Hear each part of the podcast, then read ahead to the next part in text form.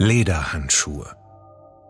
Nahe der schwedisch-finnischen Grenze, etwa 700 Kilometer nördlich von Helsinki, liegt die Stadt Ovlo, die mit mehr als 200.000 Einwohnern die bevölkerungsreichste Stadt in der nördlichsten Region Skandinaviens ist.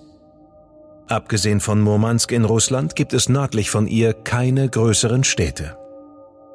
Diese Stadt mit seinem gemäßigten Klima ist der Geburtsort von Jukka Thorsten Lindholm, der an einem warmen Sommertag im Juli 1965 auf die Welt kam. Ovlo ist zu dieser Zeit besonders für die Herstellung von Holzteer und für seine Lachsindustrie bekannt. Doch die Mutter von Jukka, Laina, arbeitete als Barkeeperin. Sie wurde von Jukkas Vater geschieden, als ihr Sohn sechs Jahre alt war. Jukka wuchs mit seinen zwei Stiefschwestern auf und die ersten Schuljahre verliefen recht gut für ihn. Doch in der Pubertät veränderte er sich. Er fing an, Alkohol zu trinken und Drogen zu nehmen. Er stahl das Scheckbuch seiner Großmutter und beschaffte sich auf betrügerische Weise Geld. Seine Zeit verbrachte er damit, Horrorfilme zu sehen und Videospiele zu spielen. Vielleicht passierte es zu dieser Zeit, dass sich eine Fantasie in Jukas Gedanken festsetzte. Die Fantasie davon, eine Frau beim Sex zu erwürgen. Diese Fantasie machte sich in ihm breit und sollte bald zu sehr viel Leid führen. Jukka wurde zu einem der berüchtigsten Serienmörder Finnlands.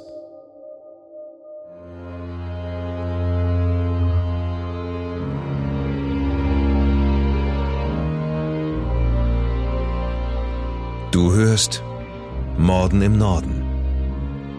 Eine Podcast-Serie über einige der aufsehenerregendsten Mordfälle Skandinaviens. Alle Fälle beruhen auf wahren Begebenheiten, recherchiert und nacherzählt von Janne Agard. Die hier dargestellten Abläufe basieren auf der Berichterstattung unterschiedlicher Medien zum Tathergang. Einige Details wurden ausgelassen, von der Beurteilung des Verbrechens und des Täters sehen wir ab, weil ein Urteil bereits durch die Justiz gesprochen wurde. Bedenke bitte, dass einige der hier geschilderten Details starke emotionale Reaktionen hervorrufen können. Besonders deshalb, weil es sich um das Leben und den Tod von echten Menschen handelt. Geht man der Definition eines Serienmörders nach, so erhält man die Erklärung, dass es sich dabei um eine Person handelt, die mindestens drei Menschen getötet hat und durch das Töten starke psychologische Befriedigung erlangt. Die Opfer haben in der Regel Gemeinsamkeiten. Es kann sich dabei um eine Gleichheit des Geschlechts, der ethnischen Zugehörigkeit oder um andere äußere Merkmale, wie beispielsweise die Haarfarbe handeln. Ein Serienmörder tötet nicht mehrere Personen zur gleichen Zeit, wie es bei einem Massenmörder der Fall ist. Stattdessen tötet er über einen längeren Zeitraum immer nur ein Opfer zur Zeit. Das US-amerikanische Federal Bureau of Investigation, das FBI, hat das Verhalten vieler Serienmörder analysiert und dabei eine Reihe klassischer Motive herausgefiltert. Sexuelle Belohnung, Wut, Geld, Aufmerksamkeit oder einfach nur die Erregung im Augenblick des Tötens. Serienmörder sind in Skandinavien eine Seltenheit, so auch in Finnland. Deshalb ist der Fall von Jukka Thorsten Lindholm als Besonderheit zu betrachten. Als Jukka ein Teenager war, geriet er aus dem Gleichgewicht und machte sich schnell bei der örtlichen Polizei einen Namen. Am Anfang waren es hauptsächlich Kleindelikte und Jugendstreiche. So zum Beispiel, als er die Automaten in der Spielhalle knackte und das Kleingeld herausholte. Doch 1981 schlug der 16-jährige Jukka eine andere Richtung ein, als er ein gleichaltriges Mädchen überfiel. Nach einer Party trafen sich die beiden zufällig in einem Aufzug. Hier griff er sie brutal an und zog sie einen Kellerschacht hinunter. Er knallte ihren Kopf auf den Kellerboden und versuchte sie mit ihrem eigenen Tuch zu erwürgen. Sie kämpfte sich frei und rannte zurück zur Party, während Jukka aus dem Keller floh. Später auf dem Polizeirevier identifizierte das Mädchen Jukka anhand von Fotos. und als die Polizei ihn festnahm, konnte er keinen Grund für den Angriff angeben. Was Yucca in seinen Teenagerjahren sonst noch getrieben hat, ist uns nicht bekannt. Erst 1984, drei Jahre nach dem Vorfall im Aufzug, wurde er erneut verhaftet. Diesmal wegen Einbruchs, Diebstahls und eines Überfalls. Obwohl er schon 18 Jahre alt war, wurde er für ein Jahr in eine spezielle Jugendeinrichtung geschickt. Der Aufenthalt war schrecklich, erzählte Yucca später. Er kam mit den anderen Jugendlichen dort nicht gut aus. Der Aufenthalt im Jugendgefängnis hatte bei Yucca nach seiner Freilassung im Jahr 1985 seine Spuren hinterlassen. Er zog wieder zu Hause bei seiner 48-jährigen Mutter ein, die inzwischen mit einem neuen Partner zusammenlebte. Einige Monate nach seiner Freilassung gingen er, seine Mutter und der Partner der Mutter zusammen aus und betranken sich maßlos. Im Laufe der Nacht kam es zum Streit und endete damit, dass Yucca und seine Mutter nach Hause gingen. Am nächsten Morgen wurde die 48-jährige Frau von Familienangehörigen im eigenen Bett tot aufgefunden. Es gab keine Anzeichen von Gewalt. Die Wohnung wirkte aufgeräumt und gereinigt. Man alarmierte sofort die Polizei und obwohl der Obduktionsbericht von Strangulationsverletzungen an ihrem Hals berichtete, fehlte den Rechtsmedizinern ein eindeutiger Hinweis auf die Todesursache. Sowohl Yucca als auch der Partner der Mutter wurden befragt. Doch gegen keinen der beiden wurde Anklage erhoben und die Ermittlungen wurden nach einer Weile eingestellt. Der Todesfall ereignete sich am 26. August 1985. Und es sollte ein Jahr vergehen, bis die Ermittlungen zum Tode von Yuccas Mutter wieder aufgenommen wurden.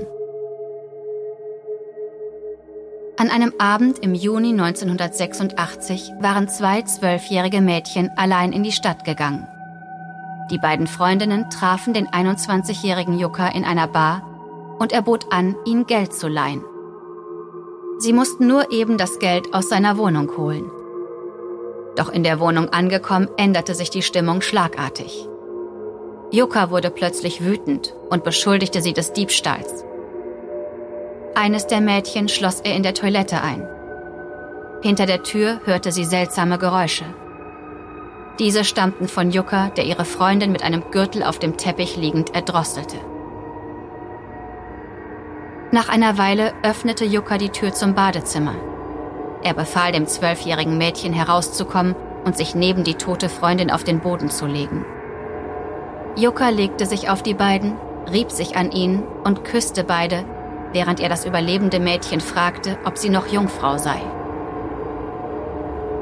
Dem verzweifelten Mädchen gelang es, sich zu befreien und ins Treppenhaus zu fliehen, wo sie um Hilfe rief.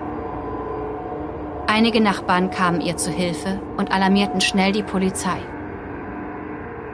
Inzwischen war es Yucca gelungen, aus der Wohnung zu fliehen.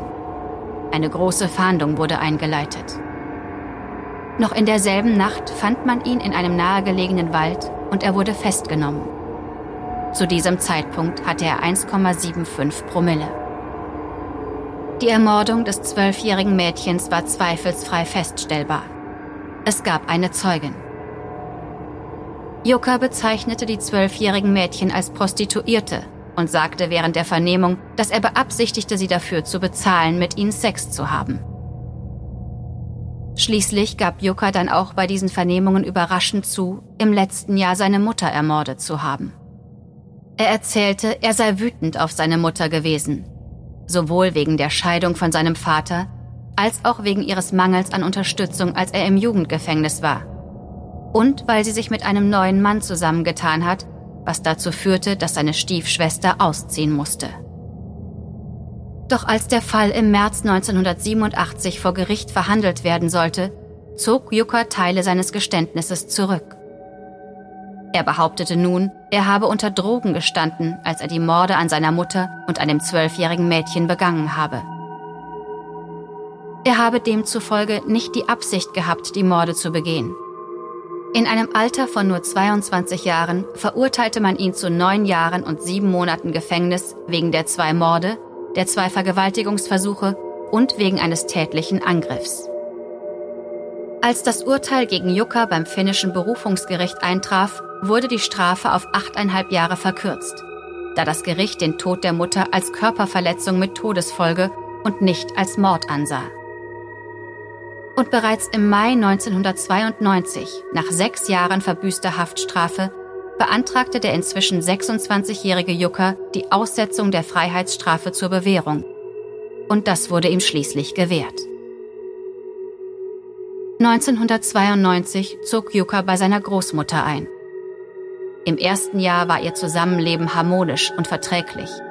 Und alles deutete darauf hin, dass Jucker sich im Griff hatte. Doch eines Morgens im Mai 1993 kam die Großmutter aus dem Urlaub zurück und fand den leblosen Körper einer Frau auf dem Boden ihres Badezimmers. Die 42-jährige Frau wurde mit einem Stoffgürtel erdrosselt. Jukka wurde sofort verhaftet und vernommen. In einer umfangreichen Erklärung beschrieb er, wie er die Frau in der Stadt getroffen hatte und eine Waffe von ihr kaufen wollte. Während der Vernehmungen brachte er Vorwürfe und Alibis hervor, doch durch die Menge an vorhandenen kriminaltechnischen Beweisen war sich die Polizei und die Staatsanwaltschaft sicher, dass er der Täter war. Am 13. Dezember 1993 befand das Gericht den 28-jährigen Jucker des Mordes für schuldig und verurteilte ihn zu neuneinhalb Jahren Gefängnis. Die Staatsanwaltschaft legte Berufung gegen das Urteil ein. Sie bezogen sich auf seine früheren Verbrechen und wollten damit verhindern, dass Jucker erneut Bewährung beantragen konnte. Das psychologische Gutachten bestätigte, dass Yuka nicht unter psychischen Störungen litt, stellte jedoch fest, dass er von toxischer Maskulinität und brutaler Männlichkeit fasziniert war. Yuka legte ebenfalls Berufung gegen das Urteil ein und gab diesmal einen neuen Grund für die Ermordung an. Er war von sadomasochistischen Praktiken fasziniert und konnte ausschließlich sexuelle Befriedigung erlangen, wenn er seinen Sexpartner missbrauchte und wirkte. Deshalb war die 42-jährige Frau gestorben, nachdem sie miteinander geschlafen hatten. Er hatte den Stoffgürtel um ihren Hals gebunden, ohne sie vorsätzlich töten zu wollen. Nach dem Tod der Frau war er auf den Friedhof geflohen und hatte am Grab seiner Mutter Zuflucht gesucht. Das Berufungsgericht glaubte den neuen Erklärungen Jukas nicht und verurteilte ihn 1994 zu zehneinhalb Jahren Gefängnis. Man übergab ihn in eine spezielle Einrichtung für kriminelle Sexualstraftäter. Nach einigen Jahren fing Jucker an, Frauenkleider und Make-up zu tragen, und er beschwerte sich beim Ombudsmann der Haftanstalt, dass es schwierig sei, diese Artikel zu beschaffen und ins Gefängnis zu bekommen. Eine Beschwerde, die der zuständige Ombudsmann zurückwies. Im Gefängnis begegnete Jucker einer weiblichen Mitgefangenen, Hannele Pentholm. Auch sie war wegen Mordes verurteilt. Sie hatte ihren Mann getötet. Hannele und Jukka heirateten im Gefängnis und waren einige Jahre ein Paar. Jukka änderte seinen Namen in Michael Maria Pentila, wie er bis heute genannt wird. Um jedoch Verwechslungen zu vermeiden, werden wir ihn hier weiterhin Jukka nennen. Er konvertierte und wurde katholisch. Neben der Strafe von etwas mehr als zehn Jahren kamen auch Teile des alten Urteils von 1987 hinzu, weil er damals gegen seine Bewährungsauflagen verstoßen hatte. Daher verbrachte Jukka volle 15 Jahre in Haft, bevor sein Antrag auf Bewährung im November 2008 schließlich genehmigt wurde. Jukka konnte sich nur einige Monate zusammenreißen. Im Mai 2009, nach anderthalb Jahren in Freiheit, wirkte er eine Frau, die er zu sich nach Hause eingeladen hatte. Die Frau kam mit dem Schrecken davon. Im darauffolgenden Monat bestellte er sich eine Masseurin nach Hause. Doch als sie die Massageliege aufklappen wollte, packte er sie und presste seine mit Lederhandschuhen bekleideten Hände fest um ihren Hals und drohte sie zu töten. Irgendwann hielt er inne und es gelang der Frau, ihn zu beruhigen. Sie unterhielt sich lange mit ihm und konnte die Wohnung schließlich unversehrt mit einem Kuss auf die Wange verlassen. Einen Monat später versuchte Jukka dasselbe mit einer Putzfrau, die gekommen war, um bei ihm sauber zu machen. Er packte sie am Hals. Doch durch einen Biss in seiner Hand konnte sie seinem Griff entkommen. Er erzählte ihr, er fühle sich einsam und vermisse weibliche Gesellschaft. Die Putzfrau entkam und alarmierte die Polizei. Im darauffolgenden Jahr stand Jukka erneut vor Gericht und wurde diesmal wegen zweier Mordversuche und eines tätlichen Angriffs zu sechs Jahren Gefängnis verurteilt. Diesmal ohne Bewährung. Gegen das Urteil wurde erneut Berufung eingelegt. Das Berufungsgericht reduzierte diesmal seine Haftstrafe und erklärte, dass es sich um drei tätliche Angriffe handle und dass die Staatsanwaltschaft nicht bewiesen hätte, dass Jukka versucht hatte, die Frauen zu töten. Jukka kam billig davon. Für die drei körperlichen Angriffe, die sich zwischen Mai und September 2009 ereigneten, kam er mit einer Freiheitsstrafe von vier Jahren und fünf Monaten Haft davon. Und gleichzeitig war das Gericht der Ansicht, dass er Anspruch auf Bewährung hatte. Aus irgendwelchen Gründen wurden die drei Angriffe, die sich von Mai bis September zutrugen, in einem Verfahren verhandelt, während drei weitere Angriffe, die Jukka im Mai und August desselben Jahres begangen hatte, in einem anderen Verfahren verhandelt wurden. Diese letzten Taten wurden erst 2012, das heißt drei Jahre nachdem sie begangen worden waren, vor Gericht verhandelt. Im August 2009 hatte Jukka sich ein Zimmer in einem Hotel in seiner Heimatstadt Oflo gebucht. Er lockte eine Frau mit auf sein Zimmer und hielt sie zehn Stunden lang gefangen, während er sie vergewaltigte und prügelte. Einige Wochen zuvor hatte er eine andere Frau, die er mit dem Versprechen auf ein neues Paar Stiefel zu sich nach Hause gelockt hatte, tätlich angegriffen. Als sie in der Wohnung angekommen waren, griff er sie an und vergewaltigte sie. Auch diesmal wurde Jukka zu einer Gefängnisstrafe verurteilt. Zu vier Jahren und vier Monaten. Der Forderung der Staatsanwaltschaft, dass Jukka nicht auf Bewährung freigelassen werden sollte, wurde stattgegeben. Während seiner Haftstrafe gelang es Jukka, zusammen mit einem anderen Gefängnisinsassen zu fliehen. Die beiden sahen ihre Chance zur Flucht während eines Einkaufsbummels.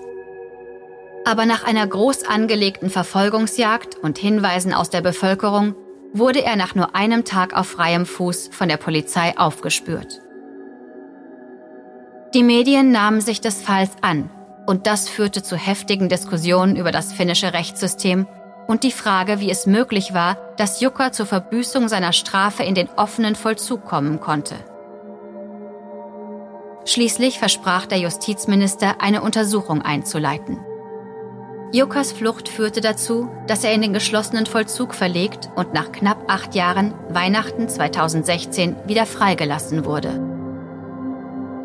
Im April 2017 schrieb Jukka einen anstößigen Liebesbrief an die Tochter seines Nachbarn, einem 17-jährigen Mädchen. In diesem Brief beschrieb Jukka, wie sie über geschlossene Chatrooms im Internet mit ihm in Kontakt treten könne. Einige Monate zuvor hatte das 17-jährige Mädchen einen unbekannten Mann, den sie jetzt als ihren Nachbarn identifizieren konnte, vor dem Fenster gesehen. Und sie hatte gehört, wie er versuchte, in die Wohnung einzubrechen. Jukka wurde befragt und seine Wohnung durchsucht. Es gab Hinweise darauf, dass er einen Angriff auf das 17-jährige Mädchen vorbereitet hatte, bei dem er plante, sie zu erdrosseln. Die Telefonnummer, die er in den Liebesbrief an das Mädchen geschrieben hatte, war für die Erstellung eines Instagram-Profils mit dem Namen Lederhandschuhe verwendet worden.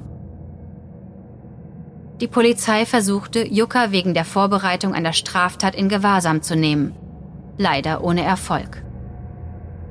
Dies hatte zur Folge, dass Jukka auf freiem Fuß war, während die Staatsanwaltschaft seinen Fall vorbereitete. Als der Vorfall mit dem 17-jährigen Mädchen dann im Juni 2018 vor Gericht gebracht worden war, wurde Jukka zu zwei Jahren und sechs Monaten Gefängnis verurteilt. Aber das Urteil kam zu spät. Einen Monat zuvor war Jukka auf einer Datingseite im Internet gewesen und hatte mit einer 52-jährigen Sexarbeiterin Kontakt aufgenommen. Wie vereinbart, trafen sie sich in ihrer Wohnung in Helsinki. Hier erdrosselte er sie erst mit seinen Händen, dann mit einem Gürtel und schließlich mit einem paar Nylonstrümpfen. Sie wurde einige Tage später von einem Hausmeister gefunden, der sich über den aufdringlichen Gestank gewundert hatte. Der Mann fand die Frau dann schließlich tot unter dem Bett versteckt. Die Beweise gegen Yuka im Fall des Mordes an der 52-jährigen Sexarbeiterin waren erdrückend. In der Anrufliste des Telefons des Opfers verriet seine Telefonnummer, dass er einige Monate zuvor die Frau angerufen hatte. Videoaufnahmen eines Kiosks zeigten, dass Yuka am Tag zuvor ein Handy mit einer SIM-Karte gekauft hatte. Dieselbe Handynummer wurde verwendet, um den Termin mit der Sexarbeiterin zu vereinbaren. Andere Aufnahmen von Überwachungskameras zeigten ihn mit einer Tasche, die später gefunden wurde. Sie enthielt einen Ledergürtel und eine Strumpfhose mit der DNA des Opfers. Yukas DNA hatte man am Gürtel der verstorbenen Frau in der Wohnung gefunden. Der Rest der Wohnung war gründlich gereinigt worden. Die Staatsanwaltschaft war sich sicher, dass sie genug Beweise hatte, um Yuka wegen vorsätzlicher Tötung anzuklagen. Ein Verbrechen, für das man in Finnland lebenslänglich verurteilt wird. Aber was bedeutet eigentlich lebenslange Haft in der finnischen Rechtsprechung? Nach zwölf Jahren der Freiheitsstrafe ist es möglich, beim Berufungsgericht in Helsinki einen Antrag auf Bewährung zu stellen. Sollte dieser abgelehnt werden, kann man zwei Jahre später, das heißt nach 14 Jahren, erneut einen Antrag stellen. Im Durchschnitt verbringen lebenslänglich verurteilte Häftlinge 14 Jahre im Gefängnis. Es gibt aber auch einzelne Fälle, in denen der Bewährungsantrag abgelehnt wird und der Gefangene weitere Jahre seiner Strafe verbüßen muss. Der bisher längste Gefängnisaufenthalt eines Insassen in Finnland beträgt 22 Jahre. Jukas Gerichtsverfahren wurden zu den am meisten diskutierten überhaupt. Er war bekannt als Finnlands gefährlichster Mann. Das Foto von ihm mit seinen langen, dünnen, dunklen Haaren, den gezupften Augenbrauen und den blauen Augen war im Laufe der Jahre auf der Vorderseite vieler Zeitungen zu sehen gewesen. Sein Spitzname lautete der Serienwürger und den meisten Finnen war sein Gesicht bekannt. Vor Gericht hatte Jukka immer eine gute Erklärung dafür, was tatsächlich passiert war. Die Frau hatte ihn anhand der Bilder in den Medien erkannt und war in Panik geraten, als er in ihre Wohnung kam. Deshalb erwürgte er sie. Yuka bestritt, dass ihre Tötung vorsätzlich passierte. Er sagte, es sei in keiner Weise geplant gewesen. Er benutzte deshalb das neue, nicht registrierte Handy, weil er beim Sex anonym bleiben wollte. Auch vor Beginn dieses Verfahrens wurde wieder ein psychologisches Gutachten angeordnet. Es beschrieb Yukas sexuelle Neigung als Asphyxiophilie, sexuelle Erregung durch die gewaltsame Kontrolle der Atmung. Normalerweise ist die Person, der die Atemwege zugehalten werden, diejenige, die während des Vorgangs sexuelle Erregung erfährt und nicht die Person, die den Vorgang vollzieht. Die Tötung durch Erwürgen dauert recht lange. Es können fünf bis zehn Minuten vergehen, bis das Opfer stirbt. Daher argumentierte die Staatsanwaltschaft, Jukka hätte wissen müssen, dass dieser Vorgang zum Tode führt. Jukkas Verteidiger brachte hervor, dass die Tat nicht als grausam einzustufen wäre, weil die Frau schnell starb. Zudem beschuldigte man das Opfer, es habe bezüglich seines Alters gelogen. Und Jukka erwähnte auch, dass sein letzter Gefängnisaufenthalt hart gewesen sei und man ihm keine psychologische Unterstützung angeboten hätte. Am Ende des Verfahrens sagte der Staatsanwalt, dass alles mit der Ermordung der Mutter im Jahre 1985 begonnen hatte. Seitdem war Jukka immer nur für einige Monate, höchstens mal ein Jahr draußen gewesen, bevor er wieder mordete oder erneut versuchte, Morde zu begehen. Die Darlegung des Staatsanwalts war erfolgreich. Im Juli 2018, nachdem Jukka viele Jahre Vergewaltigungen, Körperverletzungen, Würgeangriffe und Morde begangen hatte, wurde er wegen des geplanten Mordes an der 52-jährigen Frau schließlich zu lebenslanger Haft verurteilt. Jukka legte gegen das Urteil Berufung beim Berufungsgericht in Helsinki ein und forderte eine weitere rechtspsychiatrische Untersuchung, weil er nicht dazu imstande gewesen sei, sein eigenes Verhalten zu kontrollieren und die Folgen seiner Handlungen zu verstehen. Die rechtspsychiatrische Untersuchung stellte fest, dass Jukka zum Zeitpunkt der Tat voll zurechnungsfähig war und er demzufolge keiner psychiatrischen Behandlung unterzogen werden sollte. Jukas Berufungsverfahren im April 2020 wurde durch das Berufungsgericht in Helsinki abgewiesen. Der Mord wurde vorsätzlich durchgeführt und Jukka muss deshalb seine lebenslange Haftstrafe verbüßen. Der inzwischen 55-jährige Jukka Thorsten Lindholm oder Michael Maria Pentila kann in zehn Jahren, das wäre in 2030, die Aussetzung der Haftstrafe auf Bewährung beantragen. Zusammen mit vier weiteren Serientätern wird er als so gefährlich eingestuft, dass das finnische Parlament erwägt, die Gesetzgebung zum Schutz der Bevölkerung zu ändern. Ob sie dies jedoch rückwirkend tun können, ist fraglich. Vielleicht sollten sich finnische Frauen Jukas Gesicht genauer einprägen, wenn er in zehn Jahren das erste Mal Bewährung beantragen kann.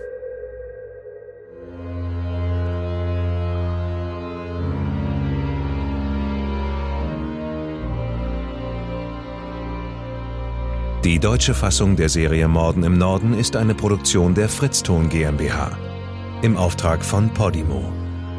Übersetzung Nadine Bär. Überarbeitung und Regie Peter Minges. Gesprochen haben Marike Oeffinger und ich, Sascha Rotermund. Aufnahme und Nachbearbeitung Christopher Gropp und Niklas Schipstadt. Projektleiter Lennart Bohn.